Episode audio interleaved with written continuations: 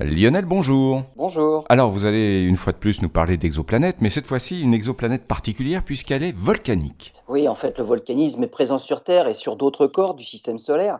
C'est le phénomène physique qui permet à un astre de se refroidir, hein, d'évacuer vers l'extérieur la chaleur interne. Le volcanisme peut aussi être à l'origine d'un autre phénomène, c'est la tectonique des plaques.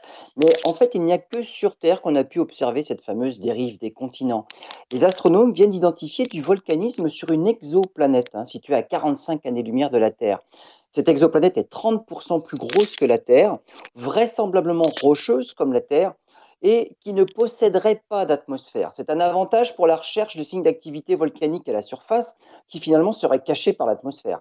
La planète tourne autour de son étoile en seulement 11 heures. Avec une telle orbite, la planète montre toujours la même face à son étoile. La face éclairée est chauffée à 800 degrés, pendant que la face perpétuellement à l'ombre est à moins 250 degrés. Avec de telles conditions, les simulations montrent que la matière se déplace d'un hémisphère à l'autre, où elle peut rejaillir en surface sous la forme de multiples volcans. À cause des différences de viscosité, certaines simulations montrent d'ailleurs que ce serait sur la face diurne, la face la plus chaude, que la matière provoquerait des éruptions volcaniques.